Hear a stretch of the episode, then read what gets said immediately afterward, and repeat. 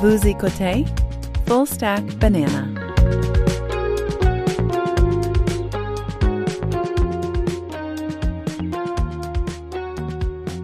Bienvenue dans le Stack, épisode 34. Eh bien, c'est la deuxième partie de notre exploration de la sagesse de Milton Glaser. On a commencé ça euh, une première fois on a euh, pu euh, passer à travers une liste de, de, de principes, de dictons, de maximes que Milton Glaser a, a formulés lors d'une allocution en 2001. Donc, on a décidé de passer à travers cette liste-là. Donc, c'est la deuxième partie. Alex, tu es prêt pour, pour enchaîner? Toujours prêt. Toujours prêt, c'est bien ça. C'est un bon, en fait, en soi, c'est un, un, élément de sagesse là, que tu viens de nous révéler ici. Euh, toujours prêt. Tu connais. Euh, scout, as-tu déjà été, as-tu été scout, toi? Euh, ouais, un an. OK. tu t'es fait kicker out euh, du mouvement pour. non, non. Je, comme, je pense que j'avais 12 ans, j'étais dans les Louveteaux. Après un an, je me suis dit, bon, ben, on a fait le tour de cette affaire-là, puis je suis parti. mm -hmm. la... Ça me fait penser au film Up de, de Pixar. Euh, un, un, bon film quand même de Pixar, Up, où euh, il y a ce... Ça, ça, peut-être ça a été... Euh, peut-être c'est toi qui as inspiré. Attention. Hein? Je sentais que c'était une pente glissante. Pèse tes prochains mots, même. Écoute, on rappelle quand même Milton Glaser, donc le euh, qui est euh, qui est qui est qui est cette personne? Donc euh, figure emblématique du du, du design graphique euh, qu'une carrière quand même euh, assez euh, assez resplendissante, donc bien connu pour évidemment avoir fait le design du logo bien connu de I Love New York, donc fondé New York Magazine, aussi le Pushpin Studios, qui qui a été aussi très beaucoup d'influence. Donc il a eu beaucoup de récompense aussi. Donc, il a gagné. Il est le premier à avoir euh, été, euh, euh, à avoir reçu le National Medal of Arts euh, de la part du président Obama, donc le premier, premier designer graphique à recevoir cette, cet honneur-là. Donc, quelqu'un qui, qui, avait beaucoup, euh, beaucoup impliqué dans, dans le monde de l'éducation aussi, donc été, a été a enseigné euh, au School of Visual Arts à New York pendant près de 50 ans. Donc, bref, quelqu'un qui est assez solide pour euh, pouvoir nous intriguer avec ses principes. Puis, euh, c'est pour ça qu'on a décidé de, de, de, faire un peu le, le tour de, de cette exploration-là, puis prendre le temps de, regarder qu'est-ce qui, qu'est-ce qui se cache un peu derrière ces principes-là. Euh, on parle de, justement, on parle de Glazer et de son fameux I Love New York logo, qui a inspiré beaucoup d'autres logos. Si je, je te posais la question comme ça, quel, autre logo euh, bien connu euh, tu pourrais penser quand on pense de, city branding? Oh, OK. Je pensais à me dire qu'est-ce qui avait été inspiré par I Love New York? J'étais comme à ta minute. Le city branding. Ben, c'est devenu très populaire après, tu sais, le, euh, le, le rayonnement. En fait, les villes euh, sont passées à un moment donné de, de, de place où on habite à place que l'on consomme. Donc, de plus en plus, se sont marchandés à travers le design graphique, évidemment, puis l'identité a été euh, a été vraiment est devenue importante pour pouvoir euh, euh construire un peu cette, cet emblème-là. Surtout devenu important dans un monde ultra médiatisé où les gens prennent des photos, etc. Donc, euh, euh, je pense, par exemple, un qui me qui est, qui est intéressant, c'est euh, le, le underground, donc le métro de Londres, par exemple. Donc, le, le fameux, ouais. Le, ouais, le, fameux logo du tout. Donc, qui est un de ces un de ces emblèmes-là, il y a évidemment le, le branding des villes s'est accentué. La ville de Melbourne, une espèce de M euh, assez bien connu. Je pense que toutes les villes ont leur euh, ont leur euh, leur ont leur design. Je pense que Montréal aussi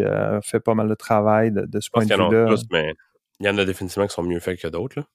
Donc je sais pas si je sais pas si on peut dire que Glazer a parti le bal euh, là-dedans. Euh, il, y avait il y avait les Olympiques aussi. Les Olympiques, euh, les événements de grande envergure comme ça étaient aussi des, euh, des pépinières assez importantes où on allait chercher un peu le, chaque pays hôte aller chercher les talents locaux pour pouvoir faire du, de pouvoir travailler sur l'image de marque. Donc bref, c'est un, monde en soi qui est intéressant, qui qui qui et qui, qui est définitivement un peu qui, qui, existe en toile de fond à ces, à ces principes-là de, de, Milton Glaser. Donc, donc écoute, on, a, on, a, euh, commencé, on a couvert simplement deux, euh, dans un épisode quand même assez, euh, assez, assez court, on a couvert deux principes. je pense qu'on ne serait pas probablement capable d'en passer trois aujourd'hui, mais à voir. alors j'enchaîne avec le, le, principe que je, que je trouve quand même assez, assez savoureux, intéressant, c'est Some people are toxic, avoid them. Donc, ici, euh, il y a cette espèce d'idée-là. Et là, c'est un, un, peu, euh, évidemment, c'est un peu, euh, ça requiert un peu de déconstruction, cette affaire-là, parce qu'il peut y avoir, il y a des subtilités ici. Mais l'idée d'avoir, ça, je, je pense que c'est un principe important, mais l'idée de, dans les relations avec les autres, de pouvoir comprendre comment est-ce que nous réagissons à quelqu'un je pense que c'est euh, important. Puis, évidemment, le, mot-clé ici, c'est le mot toxique. Donc, évidemment, le, qui dit toxique dit évidemment quelque chose qui est très, très négatif. Euh, je pense pas que, évidemment, comme, comme préalable à, la discussion de, de ce principe-là, je pense pas que Some people are toxic, avoid them.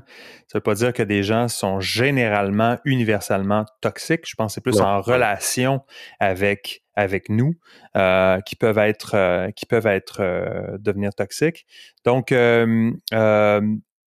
moi je suis je suis plutôt je suis plutôt mon expérience en fait c'est que je pense que c'est vrai. je pense qu'il y a beaucoup de vrai là-dedans. Il y a des il y a des éléments comme je dis à contraster, mais c'est quelque chose que moi, j'ai, j'ai pu observer avec le temps. Ça prend quand même un peu de temps avant de comprendre ça. Et, ce qui est difficile, c'est que les gens qui sont soi-disant toxiques pour certaines personnes, ça ne veut pas dire qu'ils sont rébarbatifs pour ces personnes-là. En fait, on peut même on peut même être attiré par des personnes qui sont toxiques pour nous, mais l'idée, c'est de, c'est de, tout comme on en avait parlé, je ne sais pas à quel, dans quel moment on en avait parlé, de, choses qui ne euh, sont pas nécessairement bonnes pour nous, mais qui nous attirent malgré tout, puis pour lesquelles euh, on, doit se désabonner. Donc, je pense qu'il y a cette, euh, idée-là ici de, de toxicité qui est celle d'un choc entre deux personnes et qui fait en sorte qu'on n'est simplement pas capable de donner le meilleur de nous-mêmes, ou en fait, parfois même, on peut donner on peut se trouver à, révéler le pire de nous-mêmes dans une relation. Donc, euh, donc. Euh, Mais c'est intéressant que tu mettes le doigt sur le mot toxique parce que j'avais j'accrochais là-dessus aussi parce que sachant que le, ces 10 points-là viennent d'une présentation qu'il avait faite en 2001, mm-hmm. il était quand même, entre guillemets, en avant de son temps parce qu'on s'entend qu'en 2023, l'utilisation du mot toxique est beaucoup plus courante que ça l'était il y a 20 ans ou des toxic behavior, toxic, toxic, etc., etc., là, comme avec tout ce qui est arrivé, toxic masculinity, etc. C'est beaucoup plus au goût du jour d'utiliser le mot toxique en parlant d'individus que ça l'était. C'est intéressant que lui il avait vraiment mis le doigt dessus pour justement flaguer ces comportements-là. Exact. Puis, euh, en effet, c'est vrai qu'il y a, il y a des. Il y a un, euh, des, un des mots qui, euh, qui décrit bien ça, c'est le, concept de, ça s'appelle en fait en anglais c'est concept creep. Donc euh, l'idée qu'un concept prend tout à coup une ampleur, une ampleur disproportionnée parce que ça devient mimétiquement approprié dans l'environnement d'hypercommunication. Donc effectivement, un mot peut devenir tout à coup euh, très très populaire. Euh, euh, dans, dans l'environnement de communication dans lequel on est. Puis effectivement, il y a, le, mot toxique a été pas mal, pas mal utilisé, peut-être même abusé. Abusé, abusé, tu sais.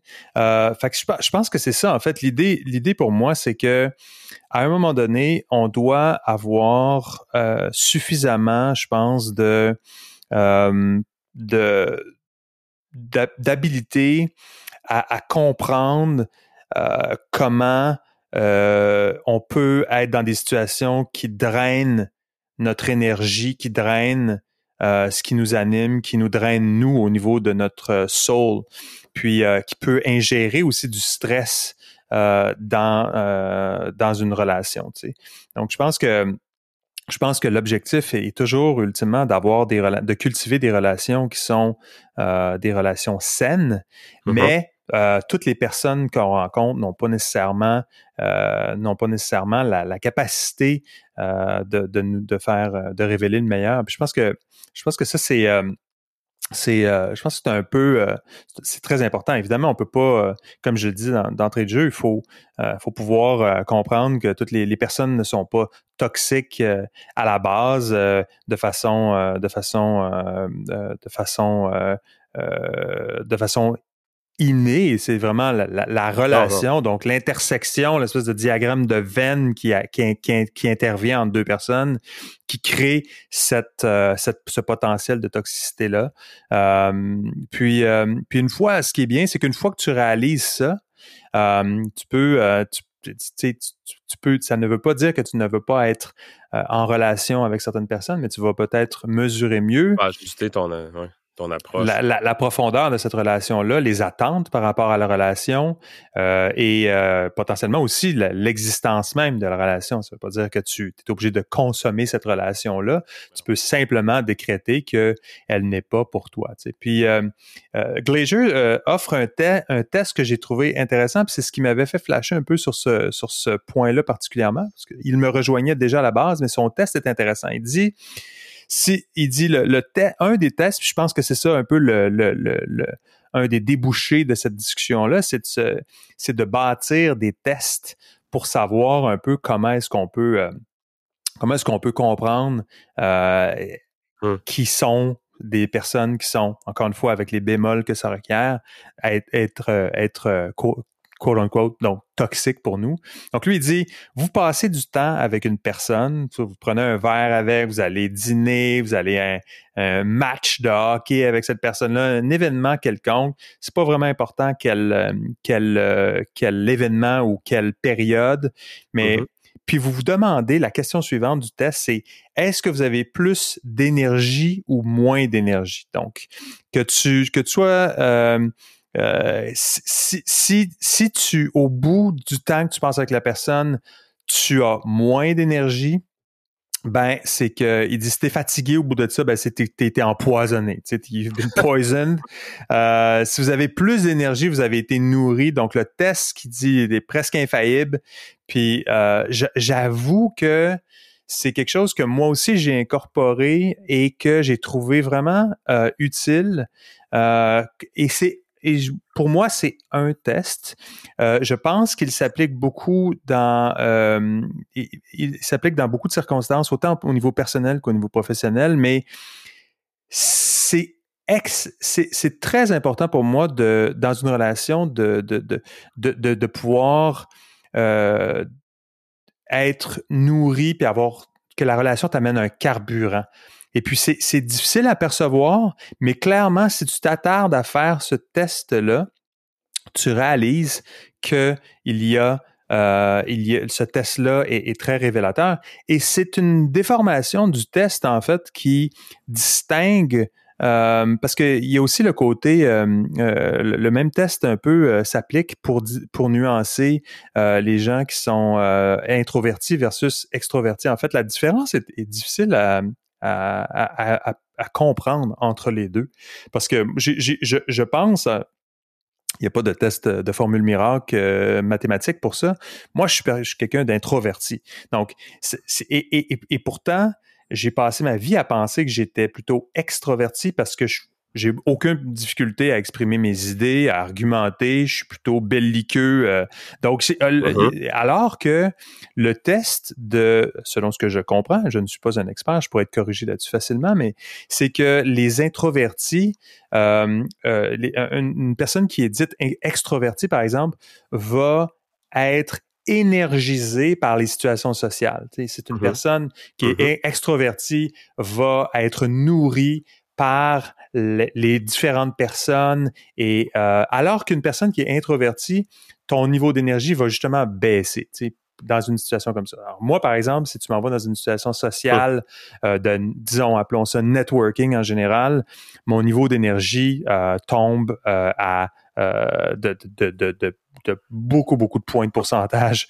Je ne suis pas nourri motivé par ça, ça me consomme de l'énergie. Moi, par exemple, juste avoir une conversation avec quelqu'un dans un environnement bruyant, ça me, ça me tue. Je sais pas comment les gens font pour être dans un bar ou dans une situation où, à long terme, ils doivent jaser avec quelqu'un et de crier, de pas se comprendre. Moi, ça me, ça me, ça me, je ne suis pas capable de, de, pouvoir tolérer ça. Donc, bref, c'est un peu ce, ce, parce que, comme tu dis, c'est quelque chose que c'est pas une question à savoir si tu es capable ou pas de le faire. Tu es capable, mais c'est juste que ça te consomme beaucoup plus qu'un autre. Il y en a qui vont se recharger tellement qu'ils sont extrovertis et qu'ils sont confortables là-dedans. Ils vont pas dépenser une miette d'énergie, mais ils vont sortir énergisés. Tu sais, exact. Il y, a des, puis exact. Puis il y a des gens qui euh, qui euh, changent de personnalité. Ils sont sont peut-être euh, quand ils sont seuls, peut-être peuvent leur leur mood est peut-être beaucoup plus ténébreux. mais lorsqu'ils sont avec des gens, lorsqu'ils sortent, ils voient du monde, ils, ils, deviennent tout à coup illuminés. Ça ça les vraiment ça les transforme. Puis ils ont besoin de ça. Donc je pense que c'est un peu ça l'idée. Mais pour moi, c'est cette cette euh, cette, cette idée-là est, assez proche, je pense, du côté introversion puis extroversion. Mais bref, l'idée, c'est de bâtir des tests.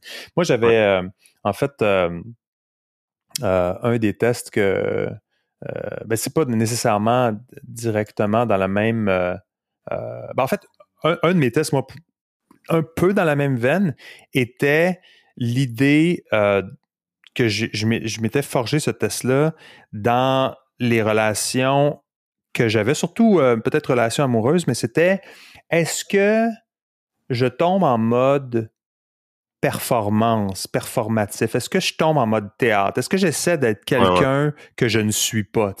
Puis ça, c'était c'est une chose que je ne qui, qui était que j'avais fini qu'à formuler ce test-là au bout de beaucoup d'essais-erreurs avec des gens, parce qu'il y a des gens qui sont intéressants, mais tu réalises que you're putting on a show. Tu deviens, tu deviens, t'essaies de plaire, t'essaies d'être une personne que tu n'es pas, t'essaies d'être peut-être plus, euh, plus, euh, euh, je sais pas moi, plus euh, plus drôle que tu l'es en réalité ou plus motivé que tu l'es en réalité à, faire toutes sortes d'affaires. Puis c'est comme, ah oui, tout à coup, je vais en faire du camping. Mais tu sais, j'en ai jamais fait de ma vie, mais là, tout à coup, euh, je deviens un, pro du camping. Tu sais, si, si, si, tu deviens, euh, si tu passes en mode performance, euh, ben moi, je pense que c'est un, un, un, un signal négatif que tu as peut-être une sorte de, de encore une fois, toxicité qui est peut-être présente à quelque part ou, de barrière ou de, de, de, de difficulté qui va ultimement euh, se composer avec le temps,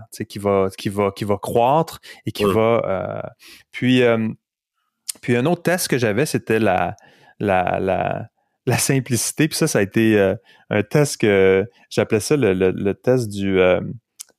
J'ai juste un nom. Applebee's. genre, tu sais, Applebee's, c'est un restaurant. Euh, une chaîne de fast Chaîne de restaurants typiques américains qui s'inscrit dans le dans les all, super highway euh, cookie cutter euh, premium mediocrity là, dans, dans le sens où Olive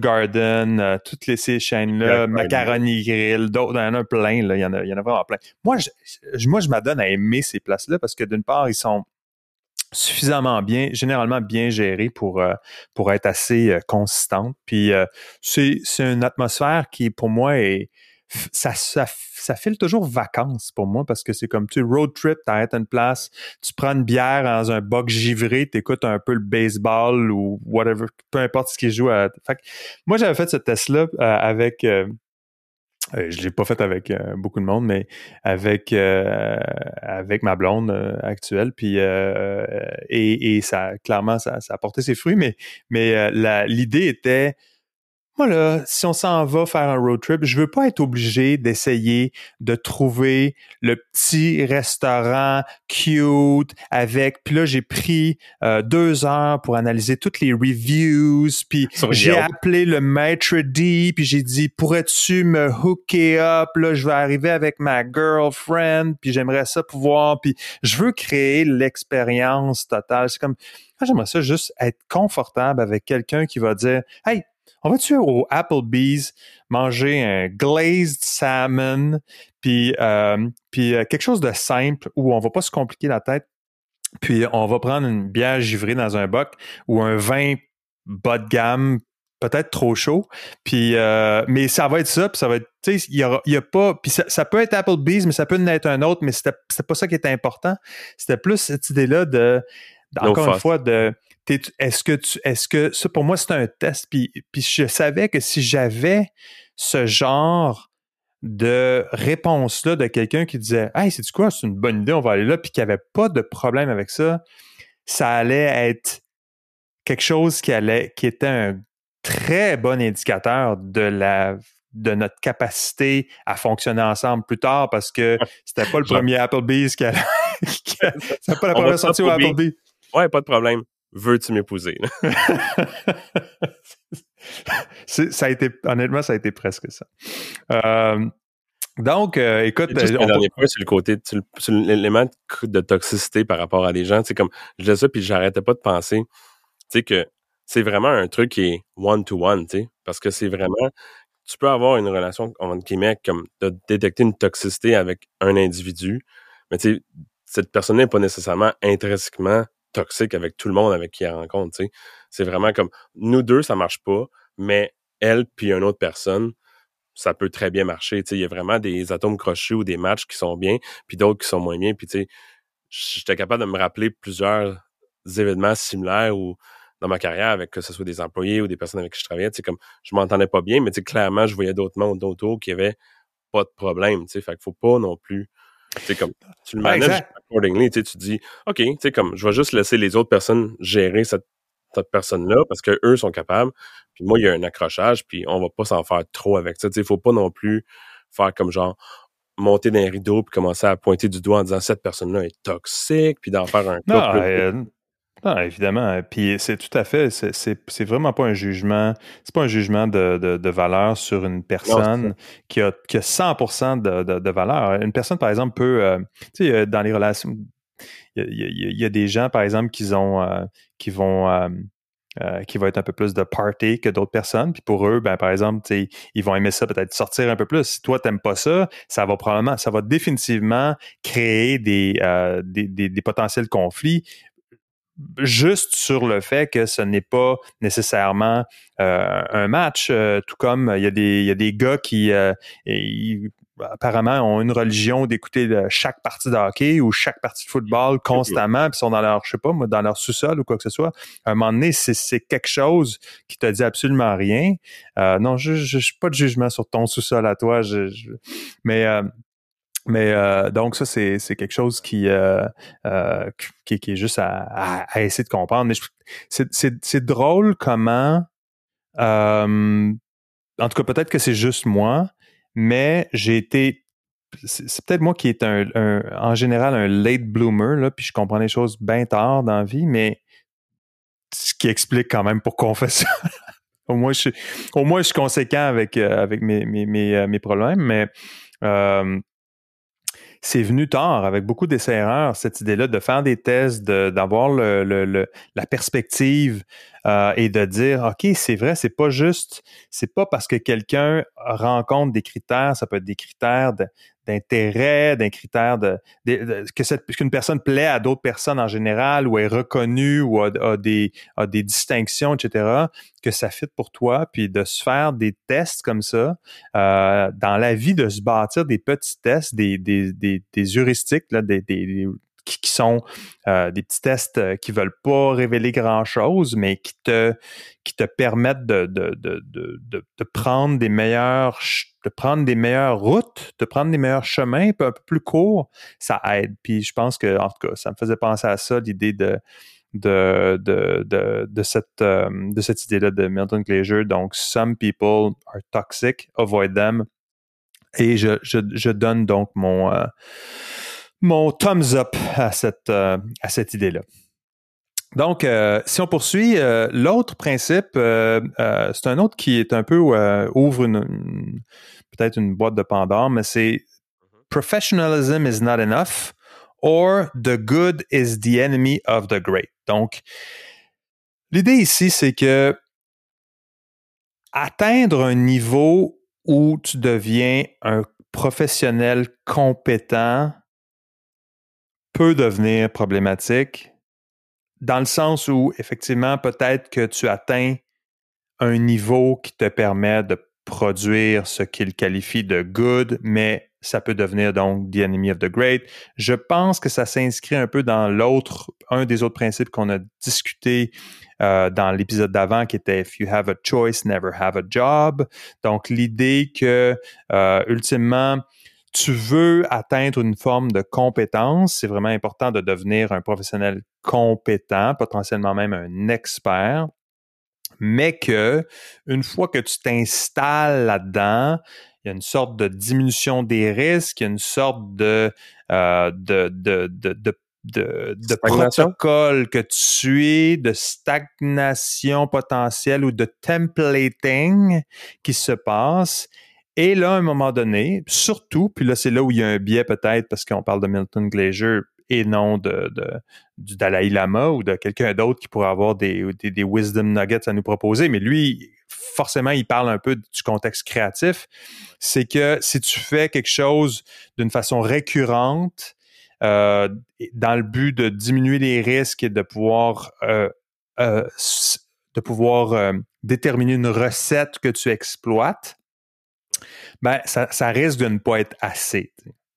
Puis, puis donc c'est là où je pense qu'il y a une il y a toujours l'idée d'avoir, il parle de cette idée-là de transgression, donc de pouvoir transgresser les frontières de ce que tu as déjà accompli, donc l'idée d'être constamment euh, en mode de découverte, en mode d'avoir le mode exploration. On a déjà parlé du mode exploration versus exploitation. Donc, euh, en tout cas, je pense qu'on a déjà parlé. En tout cas, moi, j'en parle constamment de cette mais, mais exploration versus exploitation. Donc, évidemment, je pense que c'est ça aussi qu'il y a ici en, en trame de fond, c'est exploitation, exploitation, que ce soit pour un individu ou une entreprise, si tu toujours en mode exploitation, puis tu n'es jamais en mode exploration, tu ne crées pas les conditions par lesquelles tu vas devenir, tu, vas explorer, tu ne seras pas capable d'innover, puis tu vas à quelque part, ultimement, devenir un peu euh, un peu fané ou un peu euh, avoir une, inhabilité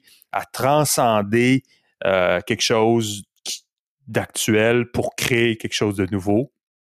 Puis, euh, donc, euh, je pense que c'est un peu le, aussi la, la, la, la problématique avec euh, l'idée d'expertise. Donc, l'expertise, c'est essentiel. Tu sais, on veut, on veut qu'un un, un, dentiste, on veut que ce soit un expert. Tu sais. Un chirurgien, on veut que ce soit un expert. donc, parce que... c'est pas le temps qu'un docteur ou un dentiste essaye quelque chose de nouveau.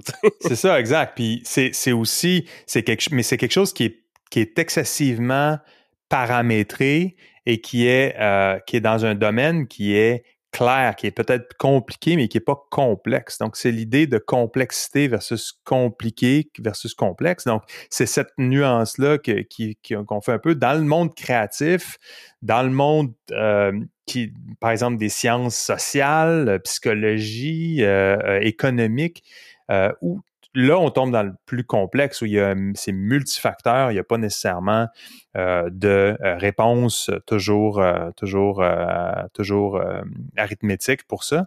Et, donc, ça fait en sorte que cette idée-là du professionnalisme peut devenir problématique. Puis on l'a vu souvent où il y a eu des crises, par exemple la, crise que ce soit COVID ou bien euh, la, crise de, euh, de, crise bancaire financière de 2008, où euh, les professionnels qui devaient pouvoir comprendre qu'est-ce qui allait arriver avec certains euh, outils financiers euh, risqués potentiellement devaient pouvoir mesurer le risque plutôt que d'arriver à un point où il fallait faire un bail-out de, plusieurs banques. Mais ben, c'est que le risque justement était difficile à pouvoir mesurer pour ça parce que on était dans une situation complexe où il y avait différents éléments qui étaient potentiellement pas paramétrables euh, et qui ont causé euh, un peu euh, cette idée de, un peu cet effet en domino là. Donc,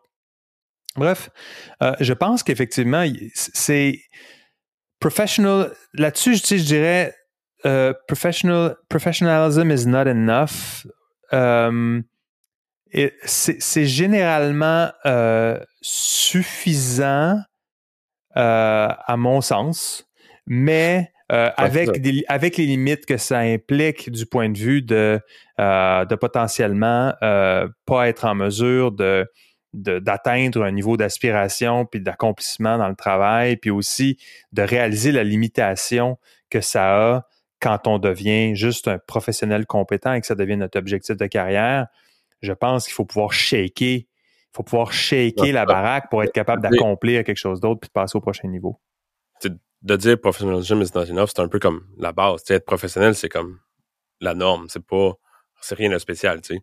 J'aime beaucoup plus la seconde moitié du, du, titre qui est The Good is the Enemy of the Great. Puis ça me rappelait un, il y avait eu un documentaire qui avait eu euh, sur HBO qui s'appelait Talking Funny avec, euh, à l'époque, les quatre plus grands comédiens.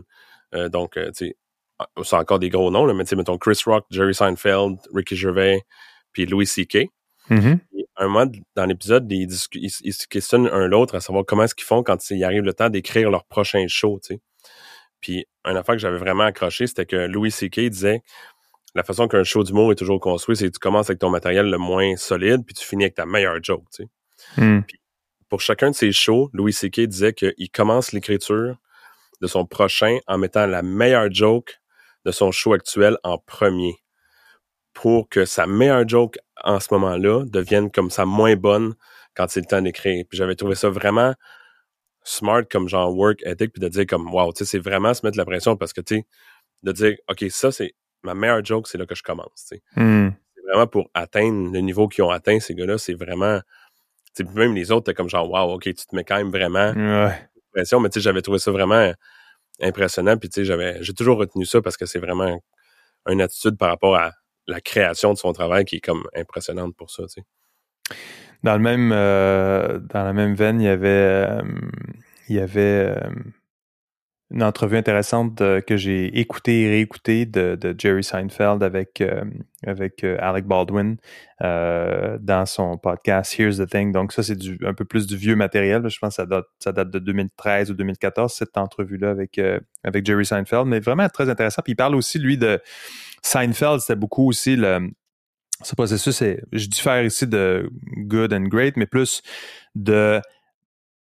En fait, peut-être même que c'est. Peut-être même que je reviens un peu plus sur le côté, la base, c'est le professionnalisme avec Seinfeld, parce que lui, c'était l'idée d'écrire, d'écrire, d'écrire. Euh, Seinfeld est connu pour avoir son espèce de système avec son calendrier où il, veut, il doit chaque jour avoir écrit au moins quelque chose. Donc, l'idée de pratiquer pratiquer constamment. Puis il dit, il disait, tu sais, il disait euh, la, clé du succès de Seinfeld, c'est que euh, il disait dans la plupart des TV shows, euh, les les producteurs puis les gens qui écrivent puis les concepteurs vont faire vont passer 99% de leur temps à gérer toutes sortes d'affaires autour de de l'émission, puis 1% de temps à vraiment créer de la substance. Nous autres, c'était Larry David puis Seinfeld. Nous autres, on passait 99% de notre temps à écrire, puis 1% sur le reste qui était de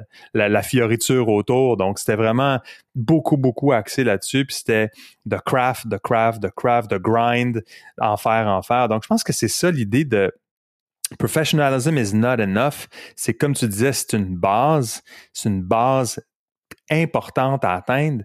Puis là, après ça, une fois que tu es là, tu réalises que c'est un plateau et non un sommet. Tu sais, c'est, c'est, t'as, juste, whoop, you climb the first part of the mountain, mais t'en as encore un bon bout. Puis là, il faut que tu crées des risques, il faut que tu puisses avoir une espèce de, d'appétit pour transcender ça, euh, transgresser cette compétence-là. Puis c'est contre-intuitif parce que tu travailles fort pour atteindre la compétence. Tu travailles très fort pour atteindre la compétence, puis de transgresser ça, de mettre ça potentiellement à la poubelle en injectant du risque, qui peut créer du risque professionnel où tu te plantes la face. Tu sais, tu fais. Euh, il y, a beaucoup de.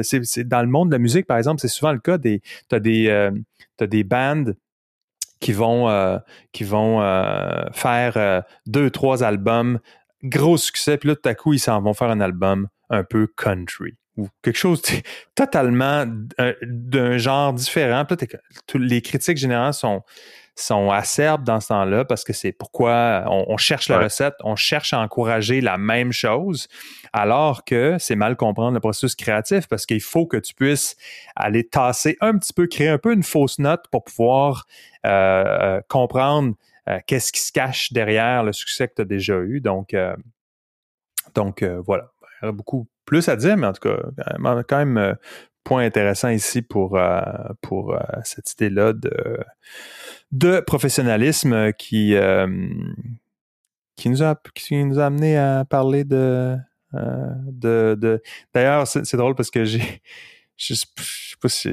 Louis C.K., tu parlais de Louis C.K., puis moi, j'aime beaucoup Louis C.K. Euh, j'ai une série de toute la controverse autour de. Ben, J'endose pas la personne et c'est nécessairement ses, petits travers ou ses gros travers, mais comme humoriste, il me fait très rire.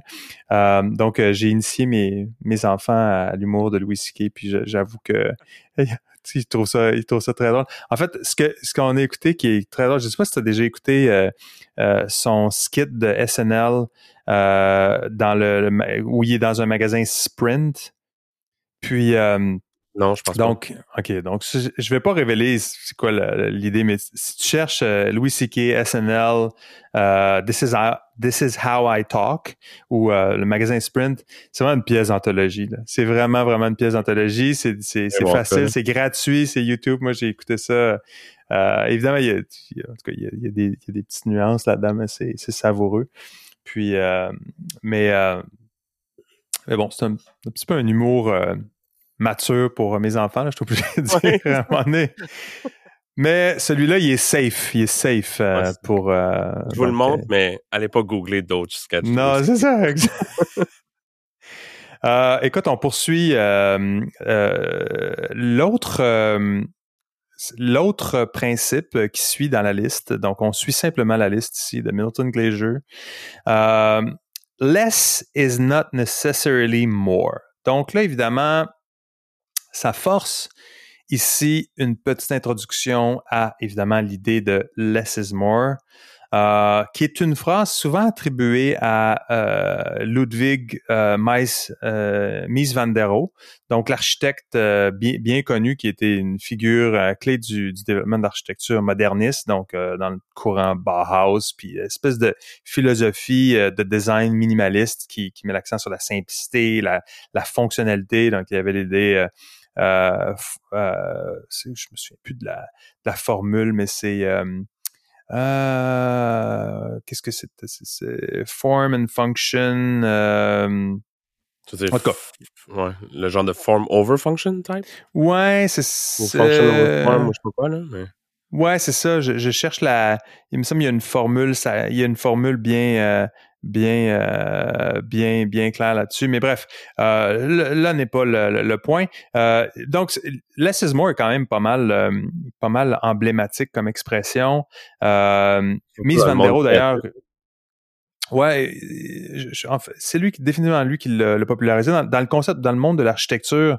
c'est l'idée de minimalisme évidemment est une idée assez importante. D'ailleurs, Vandero, nous qui habitons Montréal, quand même des, immeubles assez euh, assez intéressants, euh, dont Westmount Square, euh, qui était qui est qui est de Vandero. Et dans mon hood aussi, il y a des, des, des, immeubles ici à Montréal, dans l'arrondissement de Verdun, qui ont été qui ont été conçus par par Vandero. Donc même à l'île des Sœurs, il y a, il y a un il y a euh, une station-service euh, qui avait été fait, un de ses derniers projets, en fait, en 1969, lors de son, ouais. Station-service qui n'existe plus, qui est défunte maintenant, mais euh, qui a été une station-service pendant longtemps. je pense la seule station-service qui, qui, qui, l'a, qui l'a fait. mais c'était, qui est aujourd'hui une espèce de centre multigénérationnel. Les stations-service, c'était designed, puis pas juste un, un pétrocan, pareil comme toutes les autres pétrocanes, genre. exact, exact. Dans ce cas-ci, c'était un SO. Euh, mais euh, donc, euh, donc exact. Donc, donc ce que ce que ce que Glazier nous dit, less is not necessarily more. Lui, il dit essentiellement un peu l'idée de, il dit just enough is more. Donc l'idée, l'idée, tu réalises un moment donné que il y a vraiment beaucoup du contexte qui doit être euh, inclus dans cette idée-là de, euh, de less is more, que tu peux pas vraiment appliquer dans, à toutes les sauces parce que ça fait pas vraiment de sens. Donc, j'ai l'impression qu'on l'applique souvent un peu comme une règle d'or, mais euh, tu réalises que... This mantra all my life parce que c'est tellement omniprésent dans le monde du design puis du créatif. C'est facile à dire, puis c'est tellement rendu omniprésent que les gens vont juste le dire sans trop s'attarder ou de réfléchir à qu'est-ce qu'ils sont vraiment en train de dire. Puis ce que j'aimais, c'est que son point, c'est probablement le point le plus court qu'il fait, Milton, mm-hmm. mais que il démantèle le concept tellement facilement avec son exemple de, de tapis perse, tu sais. Il dit, est-ce que quand tu regardes un tapis, un Persian rug ou un tapis perse, je pense que ça on dit, est-ce que tu peux vraiment dire que less would be more quand tu admires le, le craftsmanship puis la, la, détail qui va dans un dans l'exécution d'un, de ces tapis là tu sais. Exact. Donc c'est ça. En fait euh, j'ai dans, l'idée de less is more en, évidemment en design euh, c'est sûr que less is more ça produit généralement des résultats qui sont euh, beaux euh, mais euh, tu vois, je, regardais euh, pour les fins de, de, de, de, me de, de, me faire une tête sur ce qu'on allait dire aujourd'hui, j'ai regardé par exemple la fameuse station-service de Mies van à l'île des Sœurs de 1969 et dont évidemment le design était superbe lorsqu'il était présenté à l'état pur dans sa conception d'origine extrêmement minimaliste. Mais lorsque tu vois des, regardes des photos d'archives de la dite station-service en fonction et que là, tu ajoutes la machine à glace, la grosse machine à glace, euh, et que tu ajoutes tous les, les, poubelles et autres détritus et autres éléments fonctionnels qui font en sorte qu'une station-service va être opérable comme une station-service. Ben là, tout à coup, le design qui était beau à la base devient, euh, devient plus problématique. C'est quelque chose qu'on voit aussi dans, dans toutes les sphères de design, par exemple, identité de marque, euh, euh, design fonctionnel pour un, site web, par exemple, où il y a généralement cette idée-là des designers qui veulent avoir quelque chose de minimaliste, de beau, mais qu'ultimement, tu es obligé de dire, une fois que le, la crowd minimaliste est passée, faut que tu arrives avec la réalité, puis de dire, OK, mais finalement, là, on a besoin d'avoir des éléments qui sont X, Y, Z parce que c'est comme ça que la vie, euh, ça va fonctionner dans la vraie vie.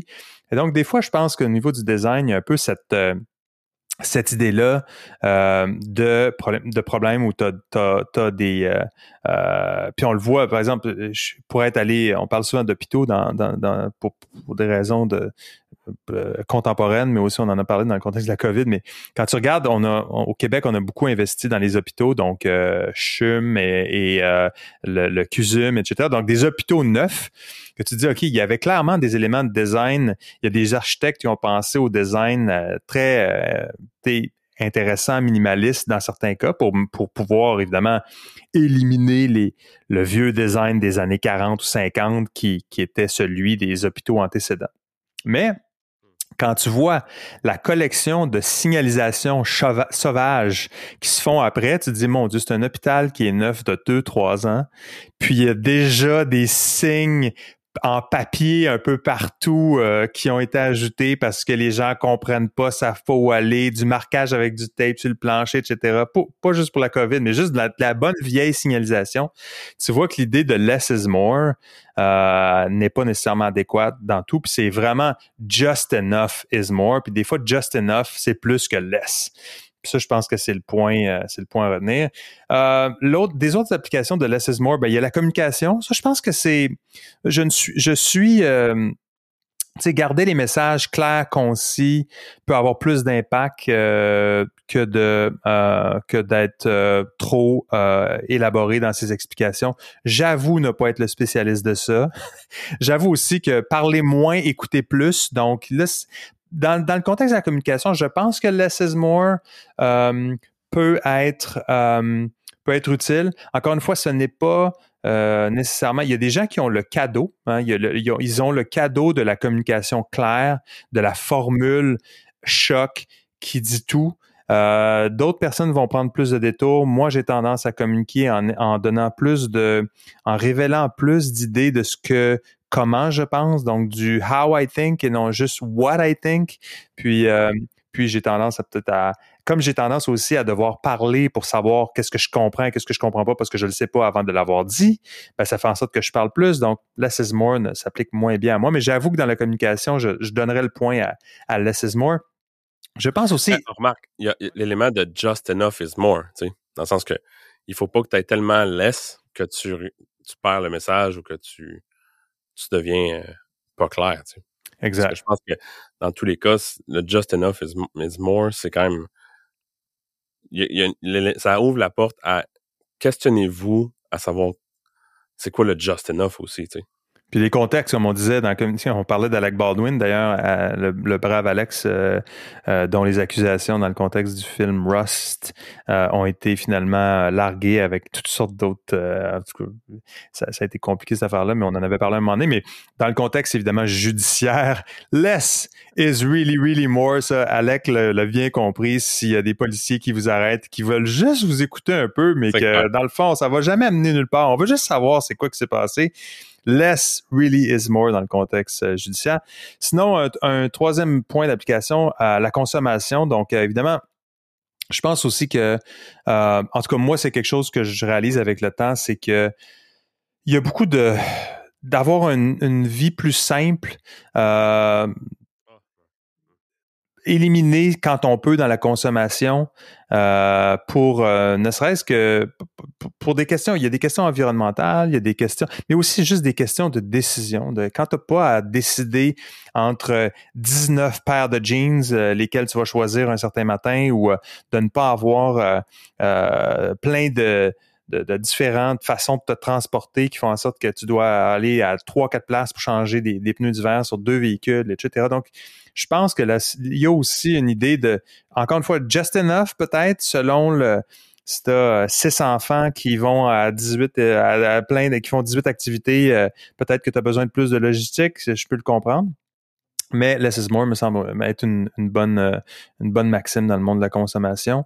il y a aussi le, côté dans, dans, le monde de la décision. Donc, les, les choix. Euh, je parlais de decision fatigue, donc les, les, les menus trop compliqués. Moi, je, suis aussi, j'apprécie un restaurant où il y a un menu simple, il n'y a pas 38 000 affaires tu sais que à quelque part il y a eu euh, il y a eu un choix qui a été fait, puis il y a probablement une qualité présumée dans ce qui est offert, puis tu n'as pas besoin de pouvoir euh, de te casser la tête. Moi, si je me casse la tête pendant 15 minutes, tu fais revenir le serveur comme trois fois parce que tu es comme Ah oh, mon Dieu! Euh, ça devient un ordeal. Moi, ça me ça me plaît moins. Donc, moi, je cherche au niveau des décisions, euh, less is more. Euh, je pense que j'aurais tendance à donner mon vote là-dessus. D'ailleurs, c'est pour ça qu'on parlait tantôt aussi dans les dans les dans les décisions, qui dans les relations aussi, d'avoir des tests. Ça te permet d'avoir d'avoir d'obtenir une sorte de less is more aussi quand quand tu développes les tests euh, appropriés. D'ailleurs, dans les relations, tu sais, d'avoir, je pense. Moi, je suis comme ça, je pense que tu es comme ça aussi, mais prioriser la qualité plus que la quantité de relations, euh, pour avoir des, des relations plus euh, plus nourrissantes, plus euh, plus fortes que d'avoir énormément d'amis. Cela dit, bon, c'est sûr que c'est il y a un, un aspect limitant. C'est sûr qu'une personne qui a un Rolodex de 500 personnes qui, dont, dont, tu cultives euh, les, tu te souviens des noms des enfants, de leur date d'anniversaire, de leurs préférences alimentaires et tout, ben ça te permet peut-être d'avoir euh, quand tu as besoin d'un un plombier, ben tu appelles quelqu'un qui tu sais qui connaît un plombier, tu as une référence plus facile alors que quand tu as deux trois personnes qui sont vraiment dans ton bloc fort puis que tu n'es pas une personne qui s'étale trop, ben des fois bonne chance pour trouver pour trouver euh, de, quelle est la, la, la, la, meilleure école pour euh, tes enfants ou d'autres sujets comme ça. Donc il y a des pour et des contre là-dessus. Je pense que encore une fois ça ça ça ça ça dépend de chacun aussi, de, chacun de, son style. Donc, bref, euh, il y a beaucoup, écoute, dans le monde du travail, euh, de la santé, euh, donc dans le monde de la technologie, on aurait pu parler aussi de la technologie, less is more, donc d'avoir des applications. je le vois, quand est-ce que j'ai commencé à me poser la question que, oh, il y avait un danger ici de je ne sais pas quel software, mais quand tu vois que une application logicielle euh, un, un software as a service, un bon vieux SaaS, veut commencer à développer trop de fonctionnalités, euh, tu sais que ça va devenir potentiellement problématique parce que euh, ça devient ça devient un peu éparpillé, tu as de la difficulté à trouver les choses. Ah oui, c'était dans c'était Substack en fait, c'est Substack, carrément Substack que, que j'adore, mais que je me dis oh ils veulent vraiment développer beaucoup de choses. Est-ce qu'il y avait une vertu à la simplicité euh, de l'outil. Puis là, quand ça commence à faire trop de choses, je comprends qu'il y a des, des impératifs de modèle d'affaires, mais euh, à un moment donné, tu te dis. Mais on, est, on une fatigue parce que je sais pas, tu sais, je reçois les mêmes courriels que toi, puis à chaque fois que Substack annonce quelque chose, je suis comme. Je prends même plus la peine de regarder c'est quoi, tu sais. En fait, moi, juste la page de settings, déjà. Un autre affaire, ouf, OK. Non, mais quand, quand, tu commences à te dire, OK, je me souviens que pour trouver ça, euh, il me semble qu'il y avait deux, trois pirouettes que je devais faire. Puis après ça, j'avais, tu sais, un peu euh, comme dans euh, Super Mario, là, où il fallait que tu saches où sauter pour trouver ça de champignon magique caché. Là. Un peu quand tu es rendu à la formule Super Mario où il faut que tu trouves la recette pour trouver quelque chose dans un setting quelconque, tu sais que tu commences à avoir soit un problème d'ergonomie puis de design ou tu as trop d'affaires, puis là, à un moment donné, il faut que tu puisses. Ben, si on prend des exemples comme on peut en trouver mille, sans vouloir rentrer dans le sujet, mais combien d'organisations qui ont des slides avec 75 logos qui montent fièrement en disant voici notre euh, stack marketing de SaaS, d'outils. C'est comme, y a-tu quelqu'un là-dedans qui s'est posé la question, c'est quoi le just enough? exactement, exactement. Donc, écoute, euh, less is more. Euh, effectivement, je suis d'accord quand même avec les jeux là-dessus que c'est une formule qui est un peu surutilisée surutilisée puis qui, qui, qui, qui, est intéressante, mais qui n'est pas révélatrice nécessairement de quoi que ce soit si on la contextualise pas dans les différents éléments, dans les sphères d'application. Et même là, quand on le fait, on se trouve à avoir des pour et des contre qui nous amènent, je pense, là où qui est le seuil de désirabilité, le juste, le juste milieu, le juste dosage. Puis euh, je pense que c'est ça euh, un peu qui est euh, qui est utile de, de, de conserver dans, dans cette dans ce troisième principe de, de Milton Glaser. Donc Écoute, je, je, je, avais-tu ah oui, je voulais te parler de en fait, j'avais je m'étais mis une note de parler de, de Marie Kondo parce que je sais que dès qu'on apporte des, des japonaiseries, tu ça te plaît, mais mais en, en, essayant de me faire une tête, je me disais, OK, est-ce qu'on peut vraiment parler de less is more sans parler de Marie Kondo euh, et de ses principes? Je pense que oui. Je pense que oui. Oui, on peut, on peut définitivement. on peut euh, définitivement. Mais, euh, mais écoute, je ne sais pas si tu voulais ajouter quelque chose. Moi, j'ai terminé. Ça, ça, ça, ça complète un peu l'exploration de ces trois principes-là, un peu le behind the scenes. On va appliquer le principe pour cet épisode-là, puis on va y aller avec un just enough is more. Puis arrêtez là. Puis arrêtez là. Donc, euh, ben écoute, on va continuer cette exploration-là parce qu'on est à, donc on en a couvert, euh, on a couvert la moitié euh, de la liste des 10 de, Milton Glacier. Est-ce qu'on va le faire en, la prochaine fois? Est-ce qu'on va compléter la liste? On ne le sait pas. C'est un mystère. C'est une, une découverte qu'on va faire ensemble. Donc, merci d'avoir été là. C'était Stack Banana. je m'appelle Jacques Darvaux. J'étais avec Alex Gervais qui m'accompagnait dans cette exploration de la sagesse de Milton Glacier. Alors, euh, pour tous les détails sur euh, euh, notre référence et autres éléments d'importance, nous sommes à fullstackbanana.com où vous pouvez trouver tout ce qu'il faut. vous pouvez même vous inscrire, comme ça vous allez être certain de ne pas rater rien de ce qui sera publié sur cette magnifique plateforme Substack dont on parlait justement à l'instant. Merci tout le monde, à la prochaine.